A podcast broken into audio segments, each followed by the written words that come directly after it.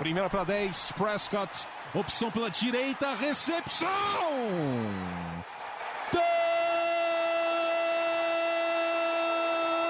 Touchdown!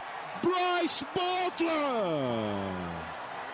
O Dallas Cowboys com uma sequência doutrinadora.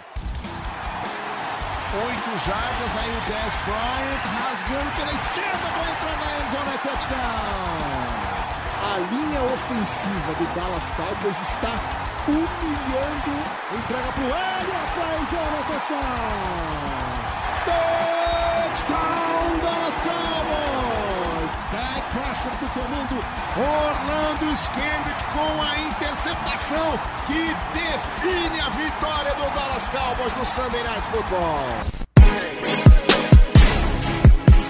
Fala rapaziada, torcida do time mais amado de todo o Brasil, o nosso Dallas Cowboys. Se é o mais amado pra gente, é o mais amado do Brasil, não tem porquê não. Estamos felizes, o Cowboys ganhou mais uma vez, ganhou de outro rival da divisão, então não tem motivo para ficar triste, né, Diego? Fala galera, um abraço Plat, um abraço Vinícius, um abraço a todos que estão presentes. Eu, eu realmente não tenho motivo para estar triste, digo mais, o iludômetro está no nível máximo. Vou falar que depois do jogo que o deck teve, né, é, é difícil não se iludir. Na semana 1 você fica, ah, foi contra o Giants, adversário mais fraco, ainda tem opção de. de ainda é, contra o time mais forte, talvez não seja assim, né? Mas aí contra o Redskins é um time um pouco mais forte, a gente já vê o Cowboys jogando da mesma forma, ainda, ainda já o. fica difícil não se iludir, né, Vinícius? E aí, boa noite, Plat, boa noite, Diego, boa noite todo mundo assim fica difícil, né? Eu já tô pensando até em, em fazer meu passaporte, comprar passagem para Dallas, é, nem que tem que ficar lá no, na, na cidade para juntar dinheiro, mas já começar a pensar no, no jeito de ir pro Super Bowl, porque olha, o, o hype nesse time tá demais já. Só pra avisar, boa noite, porque a gente tá gravando à noite, tá? Porque vai ter gente ouvindo a gente de manhã, de tarde, então... É, verdade, verdade, porque é a gente porque... acaba gravando à noite. Exatamente. Mas você vê que quando o clima tá leve assim é porque o Cowboys não só venceu, como venceu e convenceu, né? Que foi o caso do jogo contra o Redskins. Vitória sobre o nosso rival na casa deles. O Cowboys, por incrível que pareça, tem um recorde é, positivo na casa deles, ou seja, é, é basicamente a segunda casa. O Cowboys não joga fora de casa contra o Redskins. Vencemos por 31 a 21. E foi um jogo que teve bastante torcida do Cowboys lá, né? Eu vi, pelo menos pelas fotos dos, das pessoas que cobrem o Cowboys, é, tirando foto dos corredores do estádio, das arquibancadas, e tinha muito torcedor do Cowboys lá. A gente ouviu, a gente ouviu o barulho deles no, no jogo, mais ou menos no terceiro quarto, quando o Cowboys começou a abrir a vantagem no placar. Então foi um jogo assim que deu tudo certo, né? Eu, que, quer dizer, deu tudo certo mais ou menos, porque o primeiro quarto não foi tão bom assim. É, a gente, o primeiro quarto terminou 0 a 0 só que o, a campanha do Redskins, que é, no, é, do touchdown deles, do primeiro. O primeiro touchdown do jogo, começou no primeiro quarto e começou depois de uma interceptação do Dak Prescott. O ataque do Cowboys não estava tão bem assim, a defesa estava indo mais ou menos. É, Diego, o primeiro quarto te assustou? É, qual, senhor, qual a impressão que você teve aí desse, dessa primeira parte do jogo? Uh, eu acho assim, que realmente assustou um pouco, mas dentro daquela perspectiva que a gente tem de, uma, de um grande ano. Se a gente voltar um ano atrás, o que a gente fez no FedEx Field eh, foi muito mais assustador, inclusive no primeiro quarto, no segundo, terceiro e no quarto quarto também. Mas o primeiro quarto, pela expectativa que o time gerou, é, realmente foi, e eu digo mais, assim, a, a gente tem uma expectativa gigantesca com a defesa, que é uma defesa que vem do ano fantástico, e, e com o Dak Prescott tendo um primeiro jogo também fantástico, que a gente não viu no primeiro quarto, ao menos, nem a defesa se, se posicionar bem e, e, e se apresentar para o jogo, bem dizer, nem o ataque, que aliás o ataque começou com a bola, né? É, com aquela magia do Kellen Moore do primeiro jogo. Parecia que a gente tinha voltado um ataque muito mais flat, assim, um ataque muito mais ao estilo do antigo coordenador ofensivo e houve um, um pequeno susto que depois foi suplantado justamente pela atuação uh, revigorante a partir do segundo quarto. É isso, é isso. O Cowboys. É, eu tenho medo desses jogos assim, de, com primeiro quarto ruim, porque eu, eu lembro bastante de 2016, com o deck Calouro, Zeke, Calouro. Aquele time começava bastante devagar nos jogos. Jogos que o Cowboys ganhava com categoria, assim, mas o primeiro quarto era sempre bem parelho. E desde aquela época eu falava: olha, é, o Cowboys pode sofrer com isso. Vai ter algum jogo que o Cowboys vai começar saindo perdendo assim por bastante no primeiro quarto e vai ser difícil reverter. E aconteceu contra o Packers nos playoffs. O Cowboys saiu perdendo, não sei se foi 21 a 0, foi, mas o Packers abriu uma boa vantagem no primeiro quarto. O Cowboys chegou a, a empatar, a, eu não sei se chegou a virar, e, enfim, é do jogo, mas o Cowboys acabou perdendo a partida porque se não tivesse tomado aquela vantagem no começo, talvez o jogo pudesse ter sido outro no final. Mas, enfim, esse é um medo que eu ainda tenho ao longo da temporada, mas pelo, pela forma que o time vem jogando, é bom dar um voto de confiança, né? A gente não pode sair criticando. e Vinícius, já aproveitando falando do time que tá bem, a gente não tem como não falar do melhor jogador do time, né? E é um cara indiscutível, o nosso Dak Prescott. Segundo jogo dele que só não foi impecável porque teve a interceptação, que para mim ele, ele errou na jogada? Acho que se a gente esforçar um pouco, eu acho que a gente ele errou sim. O passe não foi maravilhoso, mas era um passe recebível, né? Quando as duas mãos encostam na bola, você tem que agarrar. E foi o caso do Randall Cobb, e que acabou não acontecendo e virou interceptação. A primeira do deck no contra o Redskins. Até o. Até o. Opa! Até domingo o Redskins nunca tinha interceptado o deck Prescott e acabou acontecendo. É, Vinícius, você acha que é, esses jogos do deck são justamente pela fragilidade dos adversários ou você consegue ver, tipo, além disso, uma grande melhora do deck? É inegável que houve uma melhora do ano passado para esse primeiro, para esse início de temporada. Claro, pegamos um time fraco do Giants na primeira rodada, mas essa defesa dos Redskins é um nível totalmente acima dos Giants. Os caras têm um front seven forte, tem uma secundária com bons nomes, mesmo sofrendo com algumas lesões contra, que tiveram contra a gente. Mas assim, o, como eu, eu, falei até antes, né, do, do, de iniciar o podcast, provavelmente se, se não fosse pela interceptação, o rating do, do deck poderia ter sido perfeito mais uma vez. E aquela interceptação, gente, o, o Cobb, ele não tá no seu primeiro ano de, de, de liga. Ele já tem muito tempo. É, era era para ser pego esse passe. Não, é, não era para ter acontecido essa interceptação. Como você mesmo disse, o passe não foi aquela perfeição. O, o, o deck acabou meio que soltando a bola porque ele tava ali na pressão, saiu de um possível sec e jogou o passe um pouco mais para trás do, do corpo do, do recebedor, mas aquela bola ela tem que ser tem que ser recebida, ela não pode deixar ser espalhada assim e ficar sobrevoando o campo e para ficar fácil para um para um defensor pegar ela. O que vale mencionar do deck é que ele errou quatro passes no jogo, contando com a interceptação.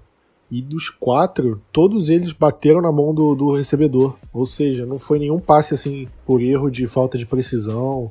Teve esse passe do que foi interceptado e a bola bateu na mão do Kobe e outros três que que eu desculpa, eu acho que teve aquele passe longo pro Gallup que aí não bateu na mão do Gallup, mas era um passe que o Gallup perdeu a bola no ar, porque o passe estava ali, a jogada estava ali, seria uma recepção longa, mas para mim ali foi erro do Gallup, não necessariamente erro do deck.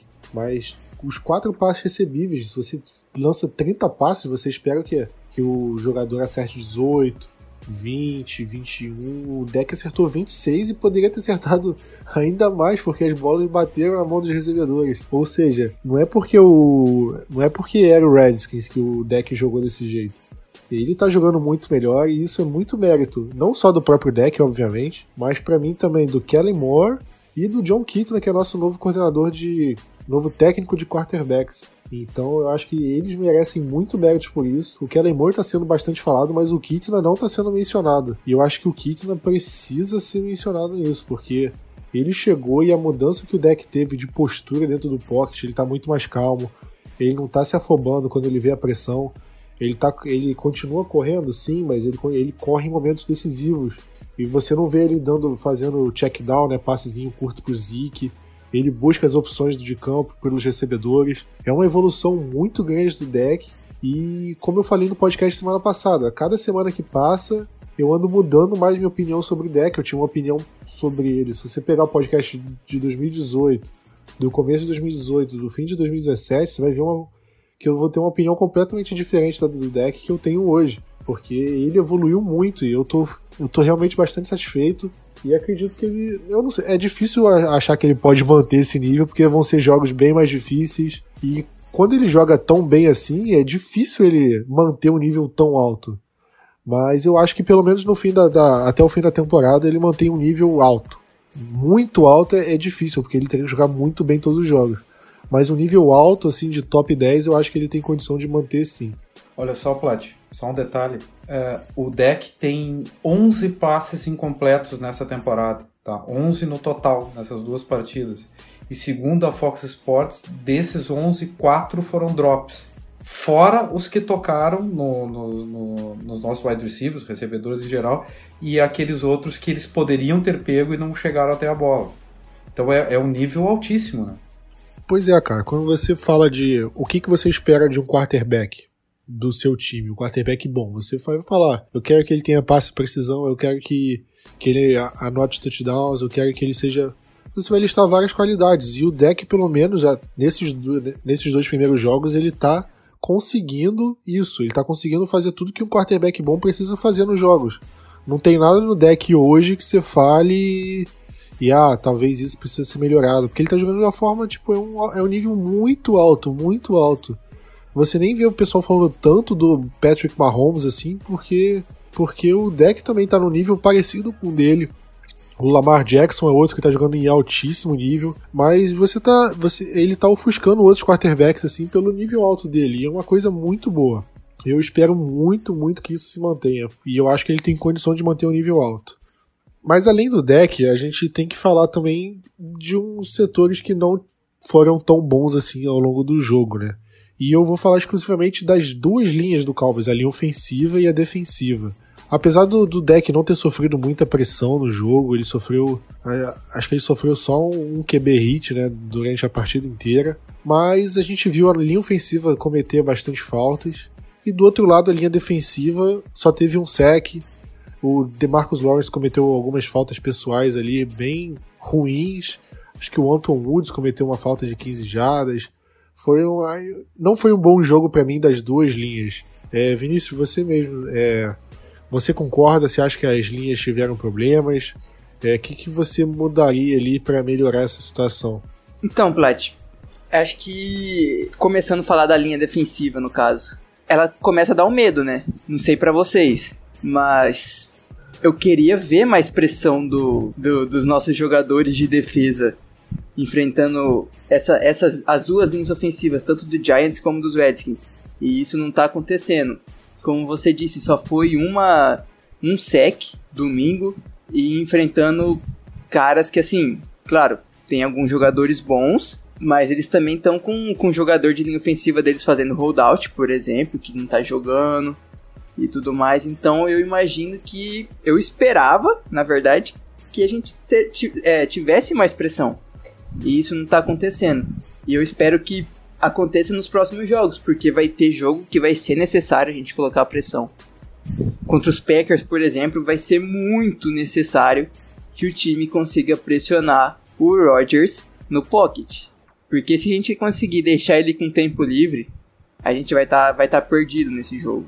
Então, assim, o, a gente sempre fala que muitas vezes a defesa tá boa e o ataque não tá bem.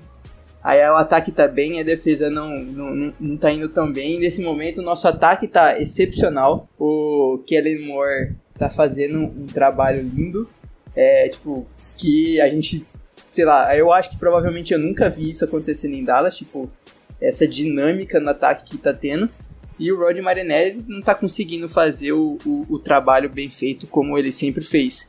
E aí agora falando sobre a linha ofensiva de Dallas, eu tô até aqui, enquanto isso, enquanto a gente vai falando, eu tô procurando algumas faltas que teve. A gente teve falta de holding do, do Connor, né? Tivemos, eu acho que provavelmente só. Do Léo Collins também, uma falta de é, bloqueio ilegal. Mas só foram duas faltas vindo da defesa, vindo do, da linha ofensiva, perdão. de cabeça, assim, na hora que eu comecei a pensar, eu imaginei que tinha sido muito mais. É que uma das faltas anulou o touchdown do, do Pollard, né? Então. É, isso é verdade. Teve, teve a anulação do, do touchdown do Pollard. Mas também teve uma que foi a Mari Cooper, né? Que, que foi a falta dele. Foi, foi. Teve Tem essa também. também. É, então. Aí já não foi na, na conta da linha ofensiva, pelo menos. Mas. Legal shift, né? É. Mas. Eu tô gostando de ver a linha ofensiva para mim houve uma melhora em relação à primeira semana para a segunda. Diminuiu a quantidade de faltas. A gente não viu o Zac Martin dessa vez fazendo faltas. É, a gente parece que com a volta do, Frederick, do, do Travis Frederick, a gente tá indo para ser top 5 de linha ofensiva de volta. Quem sabe ser o top 1, como a gente estava sempre sendo há alguns anos atrás. Pois é, eu acho que a linha ofensiva também se a gente comparar, pelo menos do ano passado, né, eu acho que mudou muito em relação ao, ao técnico da linha ofensiva. Porque o Cowboys é, trouxe. para mim foi um erro ter, ter demitido o Frank Pollock. para mim era um ótimo técnico de linha ofensiva no ano passado. Aí trouxe o Paul Alexander, que era do Bengals, e foi demitido no meio da temporada. Mas a gente vê a diferença quando era o Paul Alexander para agora com o Mark Colombo. Acho que a diferença a gente vê inegável. A gente vê a linha ofensiva muito mais segura e a presença do Travis Frederick também, né? Que aí é outra coisa que impacta muito. Por mais que o Looney tenha jogado bem ano passado, é, ele não tem como comparar com o Travis Frederick. E eu acho que isso pesa muito também na hora da gente avaliar a linha ofensiva inteira. Mas falando, falando justamente da linha, a gente viu o Ezekiel Elliott correr para acho que foram 111 jardas no total, né? É, de corridas. Foi uma é, primeira vez na, temporada que ele passa das 100 jardas. Tudo bem que dois jogos só e o primeiro não. Mas se a gente pegar um dado, tem um dado muito curioso. Não, quando a gente olha por fora, a gente vê o Zeke apagado no primeiro jogo, teve um touchdown ok. Nesse segundo jogo, ele não apareceu tanto. Quando você, se você fala quem foram os melhores do, quem foram os melhores jogadores do Cowboys ontem, o Zeke não fica. Não é o primeiro. Não é primeiramente que passa na cabeça. E se você pegar o número de jardas corridas do Zeke nas, nos primeiros dois jogos, desde que ele foi calouro, ele. Esse, esse ano é o que ele mais teve jardas. Ele teve 164 jardas somados nos, desses dois jogos. E, e esse número é maior que 2016 e 2018, que foram os anos que ele liderou a NFL em jardas terrestres. Ou seja, ele tá com um número melhor do que ele teve nos melhores anos da carreira. E é uma coisa para mim inacreditável, porque tá, ele tá produzindo de uma forma sem ser notado e produzindo muito bem, né? O Zeke é um cara que a gente não tá falando muito, mas é aquele cara que tá realmente fazendo a diferença ali, principalmente em terceira descida curta, em jogadas ali que a gente precisa daquelas dirty yards que o pessoal chama, né, Diego?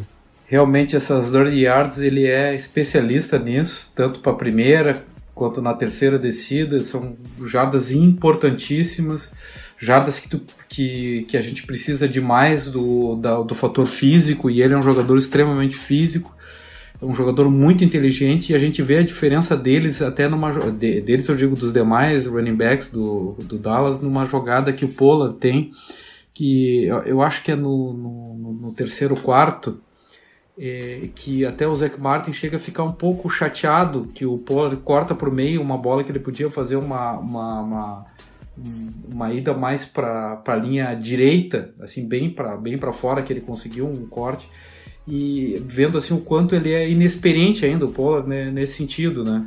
buscando o meio, enquanto o Ezekiel Elliott ele sabe buscar o espaço, ele sabe buscar o buraco, e quando ele não tem, ele vai dar no meio da defesa adversária para buscar essas dirty yards, que são é, valiosíssimas no fim. O que a gente não viu ainda, mas a gente vai assistir e mais de uma, duas, dez vezes, são aquelas corridas muito longas dele.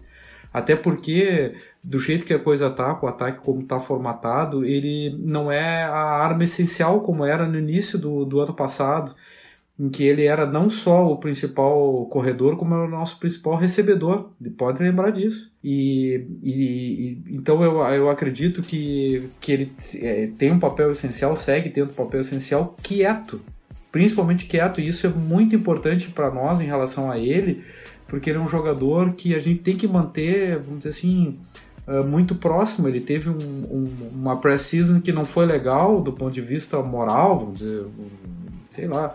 E eu acho que, que a resposta que ele está dando, ele está dando uma resposta em campo e provavelmente ele vai aumentar ainda o número de jardas nos próximos jogos e nos ajudar ainda mais, principalmente quando o inverno propriamente chegar, que é aí que o running back aparece ainda mais.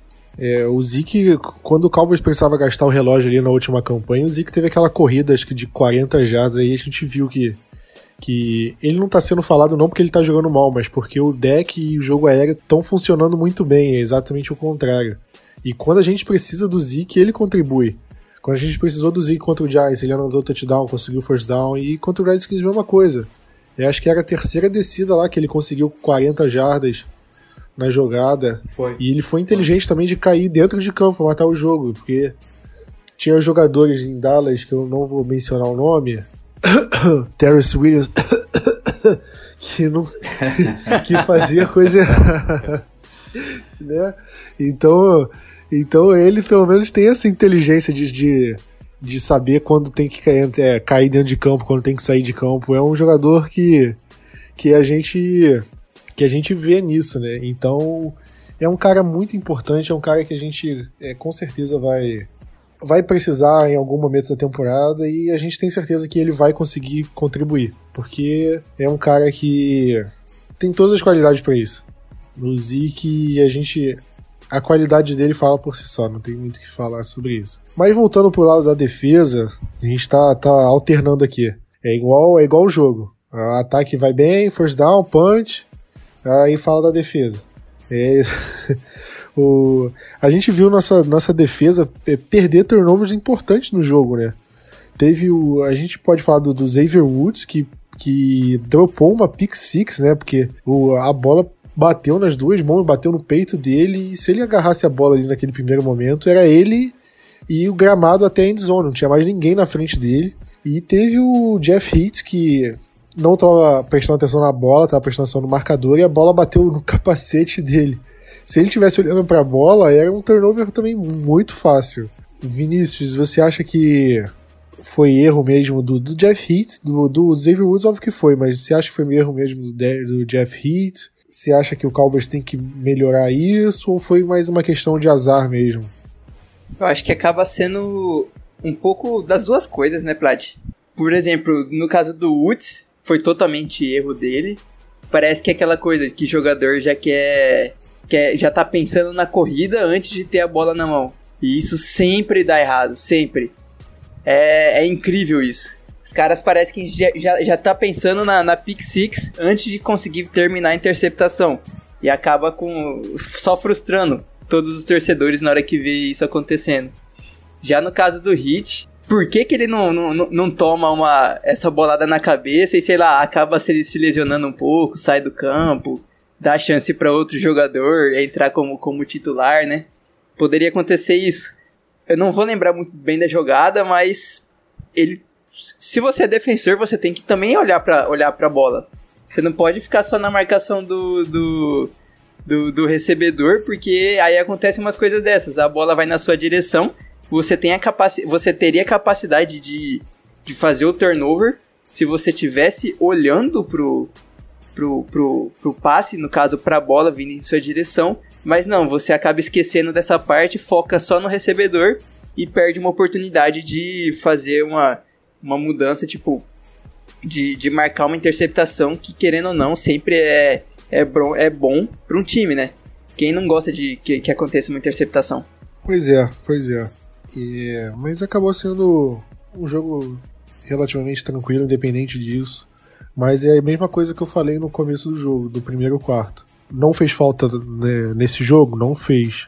Mas se for um jogo mais parelho, o jogo contra o Patriots lá em New England, vai uma interceptação dessa decide o jogo a favor ou contra. Então é um tipo de coisa que o Cowboys precisa realmente trabalhar em cima justamente para esses jogos mais difíceis. Mas eu acho que com isso a gente consegue fechar a pauta do jogo, né? Falamos tudo aí sobre a partida. Se você quiser saber como foi o jogo e tudo mais, detalhadinho, tá no site, fica tranquilo, só entrar, acessa lá. Tem todos os detalhes, todos os números, vídeo dos melhores momentos, tudo bem completinho lá. É, Vinícius, você mesmo, é, seu destaque e sua decepção da partida hoje. Hoje não. Do jogo de domingo. Eu vou ser o mais básico no destaque. Eu vou, meu destaque para mim é o Prescott. O cara erra só quatro passes. Conseguiu. Eu fui até procurar aqui, ó. Ele é o primeiro.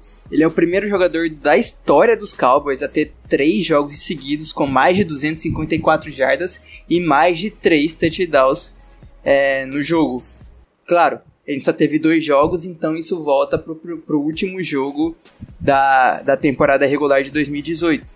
Mas é assim, se pensar que, que nós tivemos quarterbacks como o Romo, como Staubach, como Troy Aikman, o Prescott ser o único jogador a ter isso, para mim é uma marca muito expressiva. Então ele é o, o destaque da partida. E a decepção fica por conta da do DeMarcus Lawrence, que eu não acreditei quando vi, mas ele tá com. ele passou zerado na, em tackles, em sacks, em tackles for loss. A única coisa que ele conseguiu foi um QB hit. E falta forçada também. É, mas assim, ele é nosso principal defensive end, né? E a gente espera muito mais dele jogando, e não apenas um QB hit. Com certeza. É, Diego, você. Olha, eu vou em primeiro lugar só para fazer uma brincadeira até o Jeff Hitt é o, é o afobado e o e o Xavier Woods é o ejaculação precoce né, naquelas jogadas ali, é brincadeira, né? Pô, os caras com a bola na mão, o, o, o Jeff Hitt, o, o Vinícius tá achando que ele pode olhar para a bola e olhar para o jogador ao mesmo tempo, não dá, é uma coisa ou outra, não, não, não tem. Ele não tem essa habilidade toda, né? É, demais, é mas fora isso aí, e, e, o Vinícius, assim, ó, eu não sei qual é a vela que ele tá segurando, porque para que santo ele tá rezando, eu quero dizer, porque ele tá querendo ter uma lesão do Jeff Hitt, e agora nós estamos com a secundária toda abalada, não tem nem que pegar na, a bola no capacete de Jeff, Hitt, nós não temos nem condição de ter outro reserva. Né? Mas fora essas brincadeiras, a minha, a minha o, a, a, decepção do jogo para mim, então vou começar por, pelo outro lado, tá? A decepção do jogo fica com Anthony Brown. Eu achei toda a secundária ruim, sinceramente. É, o, o, Byron Jones está voltando, enfim, já teve 97% dos snaps nessa partida, foi um pouco melhor, levou uma bola nele, pelo que eu me lembre. Mas os tackles seguem ruins e eu acho tudo também é por conta do problema com a linha ofensiva, defensiva que não está pressionando o quarterback, enfim, o DeMarcus Lawrence tem sido uma decepção nesse primeiro momento, provavelmente por conta da lesão dele. O Tyron Crawford conseguiu um sec, mas ele também está com problema de lesão. A gente perdeu no meio do jogo Anton Woods, o interior da linha não está pressionando quase nada, mesmo o Malik Collins, enfim, e está estourando na, secundária, mas mesmo assim o Anthony Brown não, tem, não foi nada bem nesse jogo e não foi bem no jogo anterior também e é um cara de último ano de contrato, enfim. É, e o meu destaque, para não, não falar do Dak Prescott, eu vou botar o Devin Smith, que, querendo ou não, ele vem de duas lesões gravíssimas no joelho, com ligamento. Ele é uma, um escolhido em segunda rodada no draft pelo New York Jets. Jogou muito pouco e para um cara conseguir o que ele conseguiu nessas duas partidas, principalmente nessa última, com um touchdown lindíssimo, eu coloco ele como destaque. Cara, você pegou justamente os dois jogadores que eu ia falar, o Devin Smith e o Anthony Brown. Eu juro que eu ia falar os dois. Eu fiquei. Mas isso, isso é equipe, né? É pensamento coletivo, né? Exatamente. O... Mas já que você falou deles, eu vou falar do, do Zeke, para mim um ponto positivo, que foi um jogador que conseguiu essas mais de 100 jardas de uma forma bem quieta, assim, sem muita corrida de destaque, uma ou outra, fazendo aquele trabalho sujo, jarda após contato. E ponto negativo, vou falar o Conor Williams, que é um jogador que ainda está cedendo pressão, ainda está cometendo faltas, é um jogador que ainda precisa melhorar. No momento, eu ainda tenho saudade do Ronald Leary. Espero que ele me faça não sentir mais saudade dele, mas até o momento eu continuo com saudade. Ou com saudade do Lael como guarda também, que era bom também. O Lael tá jogando muita bola. Pois é, pelo menos isso. Ele tá jogando bem como teco, mas o Lael como guarda também jogou muita coisa também. Mas toda vez que eu vejo o Ronald Leary no, em Denver, eu fico, caraca, saudade dele, cara. O Leary era um cara muito subestimado aqui em Dallas. Acho que é isso, fechamos nosso, nossa análise do jogo. E vamos falar dos assuntos da semana, né? Essa semana que começaram muitas notícias ruins, infelizmente. Né? Logo agora, no, no, começo da semana, a gente viu que, que o Michael Gallup vai passar por uma artroscopia no joelho e pode ficar de fora de duas a quatro semanas. O Xavier Woods tá com outro problema também, agora eu não, não sei exatamente qual, também pode ficar de fora de um, pelo menos um mês. O Tyron Crawford é, talvez não jogue no, no domingo, o Anton Woods também. Ou seja, são quatro titulares aí que, que a gente perde pro jogo da, da, da próxima semana. A gente vai falar do jogo da próxima semana ainda, mas é, são, são lesões assim significativas, não é aquela lesão do jogador do fundo do elenco que ah, é só se trocar por um outro jogador que não faz diferença. Não, são jogadores que estão em campo constantemente, que estão fazendo a diferença nas partidas e agora a gente vê exatamente isso, jogadores que vão perder jogos. É, vou começar por você mesmo, Diego. Com o Xavier Woods e o Michael Gallup, os dois lesionados. Para você, é, como você substituiria os dois em campo? Quem você colocaria, como é que você arrumaria o time? Uh, só para só acrescentar, o Xavier Woods é uma torção no tornozelo, né? é uma lesão razoavelmente grave. É, até assim, ó, a primeira impressão era de 4 a 6 semanas, a gente ficou apavorado. Né? Seria voltar depois do bye, pelo menos depois do bye, né? E, mas pelo que disse o Jerry Jones, ele deu uma acalmada na galera, é, afirmando que não é uma lesão tão grave assim, essa torção do tornozelo, e que é, ele estava week by week, né? Então eu acho que ele vai ser uma, uma semana, talvez duas semanas. Eu tô, tô sinceramente bem otimista. E também do Michael Gallup, que é, que é no, no joelho, né? A artroscopia, acho que ele vai ter Aí ele, ele 2 a 4 e também o Jerry Jones acha que ele vai voltar rápido. Tudo bem. Seja como for, uh, em relação à secundária, eu não, não faria nenhuma adição uh, momentaneamente para o jogo contra o Miami. Eu faria alguns testes, tá? Em primeiro lugar, colocar o Darian Thompson, que é o free safety, né, que, que a gente tem para botar para o jogo, uh, até para testar ele, porque é um jogo que é possível fazer o teste. E, e o Dovan Wilson finalmente ficar ativo propriamente dito, né, com possibilidade de jogo concreto, como strong safety e até de repente fazendo alguma vez uma substituição do Jeff Heath mais efetiva. E analisando, eu sei que o, que o Dallas chamou aquele Jones que era safety do strong safety, né, do do Packers antigamente, foi dispensado agora, mas sinceramente não é um grande jogador e eu acho que não é para adicionar. Se for para adicionar alguém para secundária, tem que ser adicionar alguém para ganhar, para postular Super Bowl propriamente dito. E o Minkar já saiu do, da rota, né? Foi para os Steelers. Acho muito difícil qualquer um outro. O Jamal Adams, até a gente conversou no grupo, né? Para mim ele não pediu dispensa nenhuma, foi mal entendido aquilo. E o único safety de fora que ainda a gente poderia tentar seria o Carl Joseph do, do Raiders, que eu não sei mais se está à venda, vamos chamar assim, entre aspas, né, de qualquer sorte. Eu simplesmente deixaria os, esses quatro que a gente tem, Hit, o Thompson, o Frazier e o Wilson, e quem sabe fizesse algum teste, mas o problema é que tirar o Byron Jones da lateral para botar pro, pro, pro, safety não, não seria tão bom. O melhor para a secundária mesmo, eu acho que é botar o Jordan Lewis mais em ação, em razão das péssimas atuações do Antônio Brown, do Anthony Brown, perdão, eu estou confundindo o wide receiver já, o Anthony Brown, é, e fazendo um esquema níquel, né? É, em relação aos wide receivers, é o que a gente tem: Anthony Cooper, Emery Cooper, uh, Devin Smith, Randall Cobb e o Cedric Wilson. Vamos lá, utilizar mais os tight ends. A gente tem o, o, o tight ends bons para recepção. O Jason Witten está provando que ele, é, que ele é um híbrido maravilhoso, tanto bloqueador como recebedor.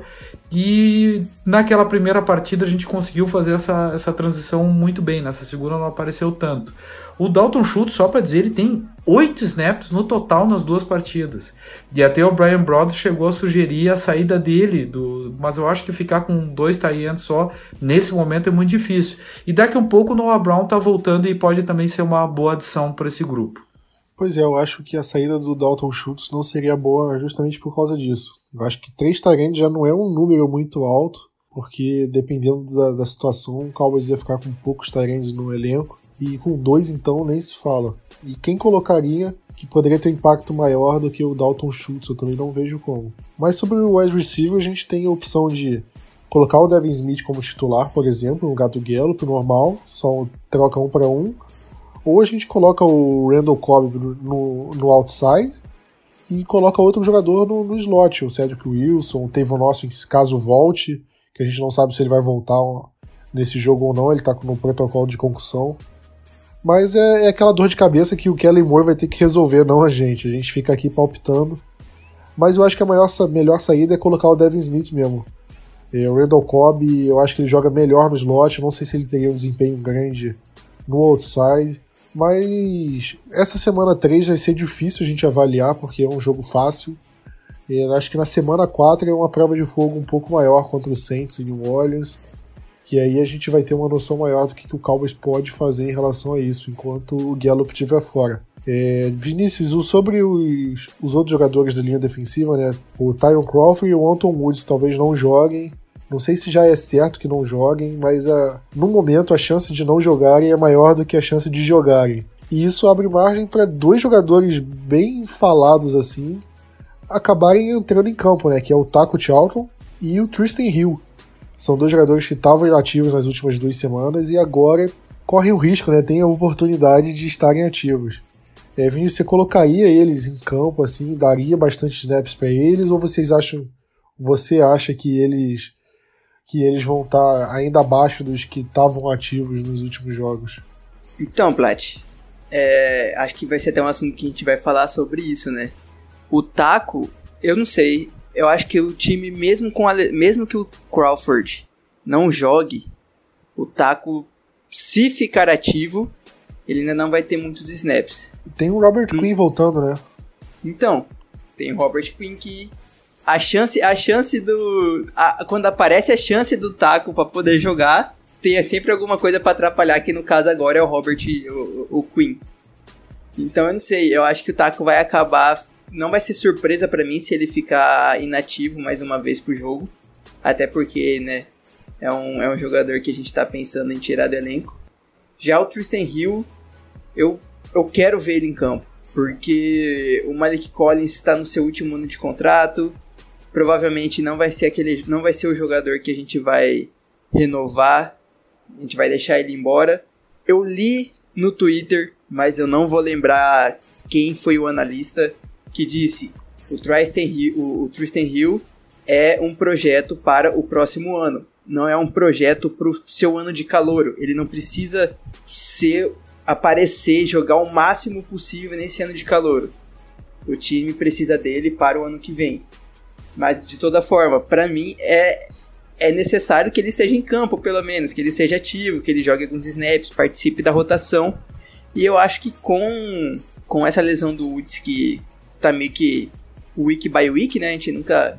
Não temos um injury report ainda pra gente ter uma, alguma certeza.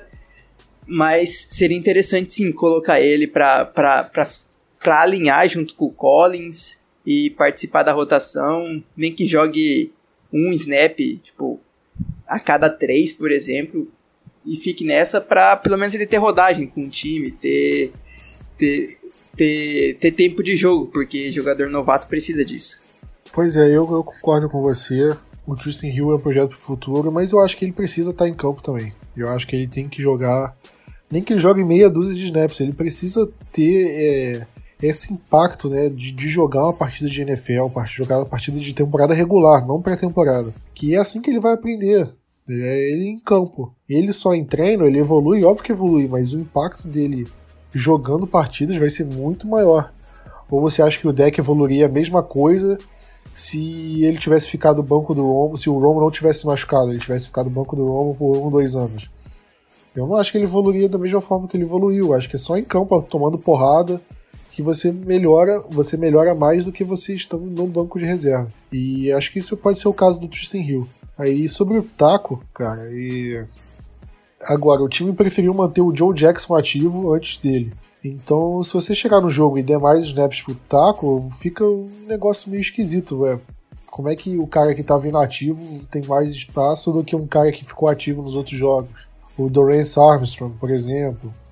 E agora tem o Robert Quinn. Eu não sei se o taco vai ser ativo, vai, vai ser ativado pro jogo.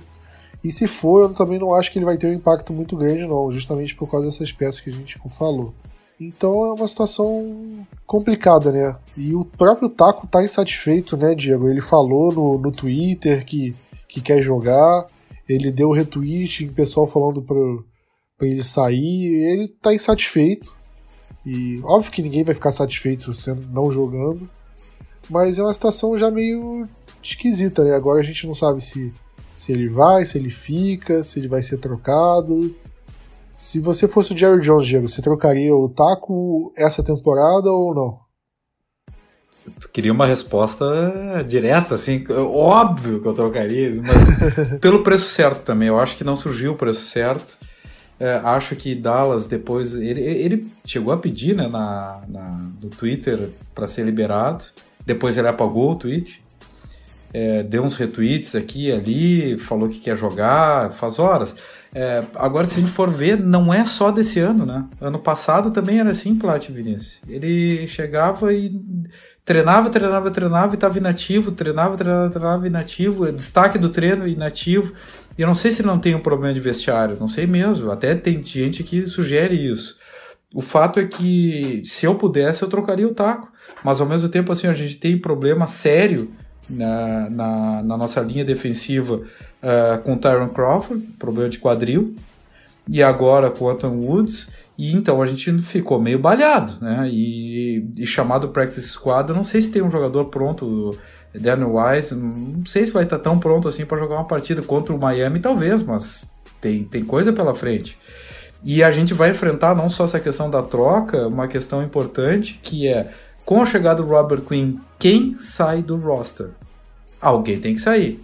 A gente vai abrir mão do Brandon Knight, a gente vai abrir mão do Adam Randman, a gente vai abrir mão do Dalton Schultz, como o, o Brian Broaddus quer, a gente vai colocar o Tevon Austin na, na, no, no, no IR de, de oito semanas, porque se ele não treinar até amanhã, quarta-feira, a gente tá, tá gravando na terça, se ele não treinar até quarta-feira, ele não vai jogar. Esse protocolo de concussão, normalmente, se passar da quarta-feira, não joga. E aí, vamos fazer o quê? É, não, não, é fácil. Ou a gente vai dispensar o Taco Charlton como ele quer. Eu acho que Dallas está engolindo bastante sapo nisso, nessa situação, senão já tinha mandado embora, justamente porque ele precisa de um jogador de linha e ele vai acabar sendo ficando ativo nessa semana por uma necessidade óbvia. E ao mesmo tempo eu também imagino que o Jerry Jones e a turma uh, tenha, tô, íntimo, né, e a turma uh, tenha, esteja tentando fazer uma troca, uma troca justa pelo taco. Uh, quem sabe mais alguma alguma pique por, por algum jogador que, que não seja necessário e até mesmo o Joe Jackson, será que ele tá pronto para ter muitos snaps? Porque ele joga poucos snaps também. Sei lá. Eu, eu tô um pouco reticente em relação a isso e acho que vai acabar sobrando, que o Taco vai ficar ativo, o Tristan Hill também, que é um projeto para o futuro, é, que vai acabar sobrando para algum daqueles jogadores da linha ofensiva que eram do practice, practice Squad e subiram. E acrescento, eu sei que não é do nosso assunto, que aparentemente a nossa a nosso draft de 2019 ou é uma coisa muito pro futuro ou tá sendo um belo de um fracasso. Bom, isso aí, acho que com, com isso a gente encerra o nosso assunto da semana e vamos pro, pro maior assunto agora do podcast, Dallas Cowboys e Miami Dolphins. Jogo às 14 horas no horário de Brasília, jogo em Dallas, em Arlington, né, mas jogo em, na casa do Cowboys, jogo sem transmissão da ESPN. E é aquele adversário que todo mundo quer enfrentar, né? Que é um adversário fraquíssimo, fraquíssimo. É um time que tem o pior começo de temporada da história do, da franquia. Um time que foi saco de pancada nas duas primeiras semanas. Time que está completamente despedaçado. Time que quer, só quer perder para garantir a primeira escolha geral do draft do ano que vem. E é um time que enfim, não tem nenhuma perspectiva para essa temporada. E é aquele jogo que tem tudo para dar certo. Só que vamos fazer o caminho inverso na hora dessa discussão, porque se a gente falar, é, se a gente espera que o Cowboys vença, vai ficar chovendo molhado aqui, né? Então, deixa eu te fazer uma pergunta, Diego. Ao contrário, o que, que o Cowboys tem que fazer para perder essa partida? É, é fácil de responder essa pergunta. Soberba, soberba pura, é, tirar o pé e a mão, né? Porque não é só futebol, é tirar o pé e a mão É, eu acho que a soberba é, é, sempre uma possibilidade de derrota e, e assim, ó, normalmente quando é, e é uma preocupação que tu dissesse lá no início do nosso podcast, quando o time, o que o time do Dallas às vezes não começa bem e não consegue voltar na partida. Se a gente não começar bem e, e, a própria resposta física ela demora muito para existir, então a gente tem que matar o jogo no início. É, então eu acho que assim, o que a gente tem que fazer para perder é ter o soberba pura, uh, os jogadores não, não irem para dividida, não, não, não irem para os tecos com a vontade necessária, não forçarem o QB adversário, essa coisa toda, soberba pura. Também acho. Se o Cowboys entrar de salto alto achando que já ganhou, vai ser um jogo muito mais difícil do que deve ser. Mas eu acho que o Cowboys não tem. Não é o tipo de coisa que esse Cowboys faria. Cowboys com muitos jogadores focados. Eu não vejo muitos jogadores dentro do Cowboys que entrariam de oba-oba nesse clima de já ganhou. Mas eu acho que vai, eu acho que o Cowboys vai levar esse jogo com seriedade. Mas é aquele negócio, independente de seriedade, é difícil a gente ver é, cenários onde o Cowboys poderia perder esse jogo. Eu acho que o Cowboys perderia esse jogo se o deck começar a ser muito displicente, começar a lançar passe em profundidade a rodo, não passe necessariamente passe em profundidade, mas passes é, passes ruins, né? Passes em janelas muito pequenas, achando que vai acertar tudo. É, defesa também do mal, muitas faltas, turnovers, esse tipo de coisa que mataria o jogo. Mas é muito difícil a gente ver isso acontecendo, né? A gente, desde a semana 1, a gente fica é, é, falando em relação a quem tem vantagem, o ataque aéreo do Cowboys ou a secundária do adversário, ataque terrestre do Cowboys, front seven do adversário. Só que é difícil a gente falar isso hoje, né, né, Vinícius? Porque não tem nada que o Miami Dolphins esteja melhor que o Cowboys nesse momento, né? A gente, se a gente for discutir peça por peça aí, confronto por confronto, tem alguma coisa que o Miami Dolphins tenha melhor que o Cowboys ou nada? Porque é difícil enxergar. Definitivamente nada. Não tem nem como a gente fazer é, essa discussão, porque vai ser todas as vitórias para Dallas. Definit é, os caras estão no modo tanking, estão pensando já na próxima temporada, eles têm que. Estão captando cada vez mais escolhas de primeira rodada, estão leiloando alguns jogadores, alguns jogadores bons a gente ia só chovendo uma olhada aqui e falar assim: Dallas ganha em jogo corrido, Dallas ganha, Dallas ganha em jogo aéreo, na defesa. Vai ser muito difícil a gente perder esse jogo. E eu espero que pelo menos a gente tenha algumas inovações, vamos falar assim. Coloque o, o Darion Thompson e o Donovan Wilson para jogar. Coloque um pouco mais dos, dos jogadores reservas. O, o Martin Lillard. Se o Luke Guilford tiver bom, logicamente tem que ver se ele vai estar tá saudável. Coloque ele para jogar, dependendo. Fazer algumas. É, vai ser um jogo para a gente fazer alguns testes. O Dalton Schultz ter mais snap count, participar mais do jogo. É, é basicamente isso. E não entrar de taco. de. de taco aí. E não entrar de salto alto para não passar nenhum apuro nesse jogo, porque a gente não precisa disso logo contra os Dolphins.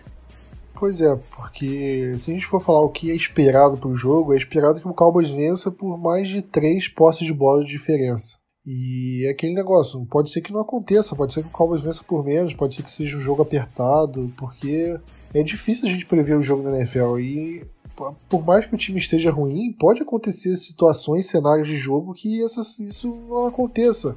O Cowboys pode começar perdendo o jogo, igual aconteceu nas últimas duas semanas. Então é aquele negócio, tem que ficar com um sinal de alerta o tempo todo. Até que chegue no último quarto, faltando 3 minutos, a gente esteja vencendo por 4 pós de bola, aí beleza, aí dane-se. Mas o Cowboys precisa estar tá com, com é, totalmente ligado nesse jogo para não deixar um jogo fácil escapar. Porque é um jogo muito fácil. Eu acho que de, é, eu nunca vi o Cowboys tão favorito para um jogo, acho que em toda a minha vida assim, de torcedor do Cowboys. Eu não lembro de um jogo que o Cowboys entrou assim, cara, esse jogo o Cowboys é claramente favorito. O Cowboys venceu o Browns em 2016, que o Browns acho que foi 1-15, 2-14, mas apesar disso foi um jogo na casa do Cleveland, foi um jogo que o Cowboys acho que começou perdendo também. E eu não sei se o Cowboys tinha tanto favoritismo naquela partida quanto tem hoje para esse jogo de, de, do próximo domingo. É um jogo realmente uma vantagem muito grande, mas é isso. O Cowboys precisa ficar de olho. Não tem muito o que a gente falar além disso do jogo, né? É difícil. Mas se a gente, acho que se a gente for falar, tem algum jogador do, do Dolphins titular hoje que vocês gostariam em Dallas, Diego? Agora que o Mika Fitzpatrick saiu?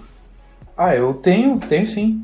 Pera aí, até eu tenho, tenho os tem o Xavier Howard e o Rashad Jones, né? Exatamente. Os dois? Pra mim são esses dois aí. Esses dois. Até o Bob McCain pra mim, dependendo também.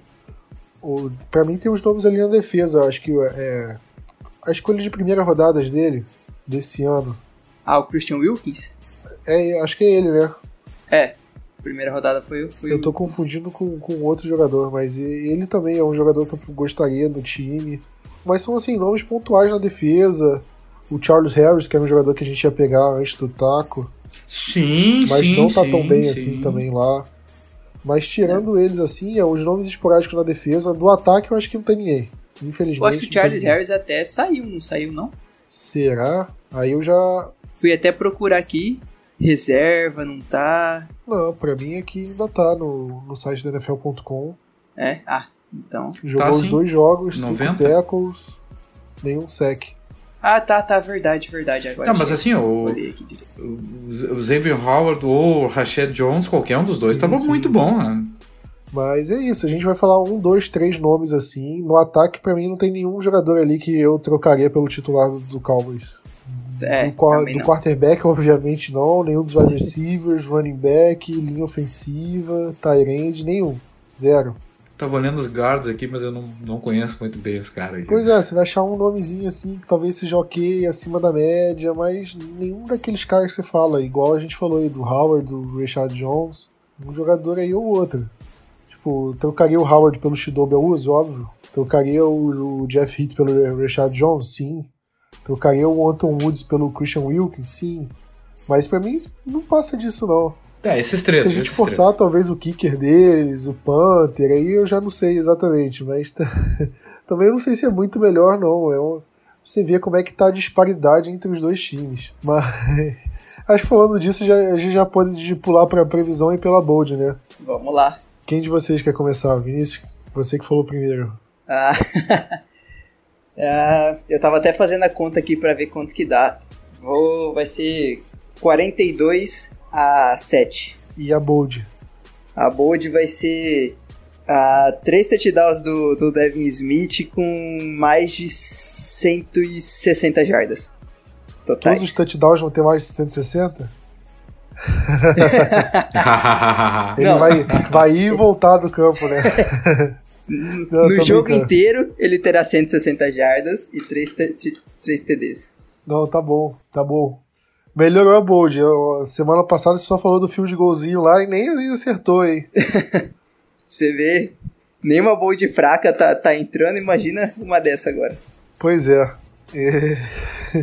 Eu, eu sempre sou o último a falar, Diego, vou deixar você por último agora, porque eu sempre sou o último a falar.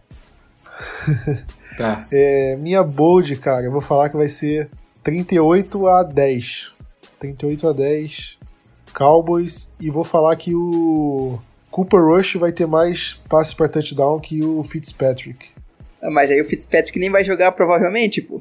Tá, do QB titular, do Fitzpatrick ou do Rosen, o, o que for titular. Certo, certo. Eu acho que o Cooper Rush no Garbage ele consegue dois passes para touchdown lá e passa o Fitzpatrick ou o Rosen, que, o que for. É uma boa bold ou não? Válida. Não é Boa, tão boa. ousada assim quanto as últimas que eu fiz, mas ainda é uma boa bold. Sua vez, Diego. Tá, o placar é. Placar simples, tá? 51 a, a 17, tá? E a bold, a bold, vocês estão sentados, né? São três touchdowns especiais, tá? Um Rapaz. do Jamiz, Jamiz Olawale, um do Dalton Schultz e um pick six do Jeff Heath, tá? Só isso, tá? O Jamiz Olawale é uma corrida de 75 jardas, tá? E, e só lembrando, assim como eu fiquei por último aqui, que Dallas Cowboys contra Miami Dolphins é o nosso primeiro Super Bowl, né? 16 de janeiro de 72, 24 a 3, um recorde até agora de, de, de defesa, né? E eu acho que é uma bela lembrança. O Roger Staubach foi o MVP do jogo. O treinador ainda era o Tom Landry. Eu acho que é importante lembrar que esse jogo sempre nos traz boa alegria. Embora tenha aquele ice ball deles lá, né? Enfim, mas. Sim. Mas esse. Que é uma, uma, uma cagada homérica nossa, né? Mas enfim. É, mas esse 24 a 13 é um jogo histórico. É, é, é, o nosso primeiro Super Bowl, não é? Sim. Eu acho que sim. E, é, e, e, e, o Dallas vinha de uma, uma derrota em Super Bowl, duas derrotas em NFL Championship Games, e aquilo ali que mudou a franquia. Eu acho que trouxe a franquia para as alturas e quem sabe esse jogo seja também um, um passo importante na nossa caminhada rumo à volta ao Super Bowl no, na época o pessoal falava que o Cowboys era o time do próximo ano. Porque o Cowboys perdia e era sempre, ah, no próximo ano o time vai ganhar. Aí perdeu pro Green Bay Packers, naquele Ice Bowl deles lá. Ou aí perdeu pro Colts no, no, no Super Bowl, bem no finalzinho também. Aí era, era sempre... Baltimore Colts, né, na época. Isso. Aí era sempre aquilo. E o Cowboys, nesse jogo, conseguiu. É, a, até, até janeiro, até fevereiro, era então o único time que tinha forçado é, que não tinha cedido um touchdown pro adversário em um Super Bowl. Aí o Rams fez a, passou vergonha no último Super Bowl, anotou três pontos só. Mas até então era só o Cowboys que nunca tinha que em um jogo não tinha cedido um touchdown pro, pro perdedor, né, no caso. Mas segue o recorde empatado, né, agora. Sim, agora empatado, não é mais um único. E esse jogo também, acho que foi o, o, o sec com mais perda de jardas na história do Cowboys. Sim. Ou da NFL, se eu não me engano, que o Bob Da Lilly NFL, da NFL. Foi 29 jardas perdidas na jogada, que o Bob Lilly. E aí o pessoal fala, não, porque o quarterback não jogou a bola fora. Mas era uma quarta descida, o time perdendo, ele não podia jogar a bola fora naquele, naquela jogada. Quer dizer, até poderia, ele viu, cara, vou perder 20 jardas no sec que eu jogue a bola fora, mas ele, o quarterback acabou não jogando, perdeu 29 jardas em um sec só. Acho que isso você só vê no Madden e, e nem no Madden assim você consegue um sec para perda de tantas jardas. Mas é outro recorde aí. Nem que não seja da história da NFL, é da história do Super Bowl. E dificilmente será batido. Mas ficam essas lembranças aí do, do Cowboys Eu acho que tem, né? tem, três interceptações do Chuck Howley também nessa, nesse jogo, que é uma, um recorde, até na época né, era um recorde em Super Bowl. É, é um Super Bowl muito de uma defesa absurda, né, do, do Cowboys. Uhum, assim. Sim, sim, sim. E dos jogos recentes, Cowboys e Dolphins, né, teve o jogo de 2015, que foi o último jogo do Romo que o Romo jogou o jogo inteiro como titular, porque depois disso, contra o Carolina Panthers, ele se machucou e em 2016 ele não jogou, ele jogou só na semana 17 e não jogou, só jogou uma campanha. Mas para você ver, é, e foi um jogo que o Romo não jogou tão bem, teve umas duas interceptações, eu acho, uma ou duas. Acabou tendo. Mas é, teve um touchdown pro Des Bryant que eu lembro, touchdown pro Darius Williams, jogo que choveu Foi muito. numa chuvarada, isso aí Sim. que eu ia dizer, uma chuvarada. E era a volta dele, né? Ele voltou nesse jogo. E foi para mim. para mim, esse jogo tem uma das fotos mais é, emblemáticas assim do Ron, a foto dele na chuva, assim. E ele teve um passe com a mão esquerda pro McFadden. Foi um daqueles jogos que a gente não esquece. E o jogo antes, o último jogo do, do Cowboys contra o Dolphins em Dallas foi no Thanksgiving também, 2011, que o Romo comandou a vitória no último, na última campanha lá, que foi um jogo apertadíssimo. Quem tem Game Pass consegue ver o jogo condensado, assiste, que é um jogo muito bom de ver. Eu assisti isso recentemente, alguma off-season, e é aquele jogo que você fica, caraca, cara, é um jogo que te dá atenção, você não sabe como é que vai terminar direito. O jogo que o Brandon Marshall jogou bem pelo Dolphins outros tempos, né? tempos que o Dolphins era competitivo. Mas. Mas é isso aí, né? Ficamos por aqui. Acho que foi um bom encerramento dessas lembranças, falando um pouquinho de história. É, eu pretendo, no, durante a off-season, é, fazer mais podcasts assim, fazendo, respondendo perguntas, falando sobre história. É, assunto sobre o Cowboys não falta, né? Acho que a gente tem um ano inteiro para falar sobre essas coisas. Mas é isso aí. Querem falar alguma coisa? Considerações finais ou chama a música aí? Go Cowboys. É isso aí. Ei, Widen Boys. Assinantes, Plat. Tem que chamar a galera, pô. Pois é, cara. Pior que eu não. Eu esqueci de, de, fa, de fazer o jabá no começo. Agora faz no final. Se a pessoa. Pô. Exatamente. Se a pessoa ouviu o podcast inteiro até aqui, é, é capaz dela ser ela já é um, um ouvinte nato e ela tem que ser assinante, um realzinho por mês, não é tanta diferença. Tem plano para você ouvir, tem assinante ouvindo esse podcast, ouviu ele todo agora, primeira mão, antes de todo mundo. Então, se você quer, quer essa oportunidade, quer ajudar o Calma, a gente já está batendo metas coletivas, é, já tem um microfone comprado aqui para o podcast. Ou seja, são várias coisas que a gente está conseguindo graças aos assinantes. Se você quiser ser, link aqui no, na descrição do, do podcast, só assinar e, e fazer parte do nosso grupo. Beleza? Então é isso aí, galera. Vamos ficando por isso e We The Boys.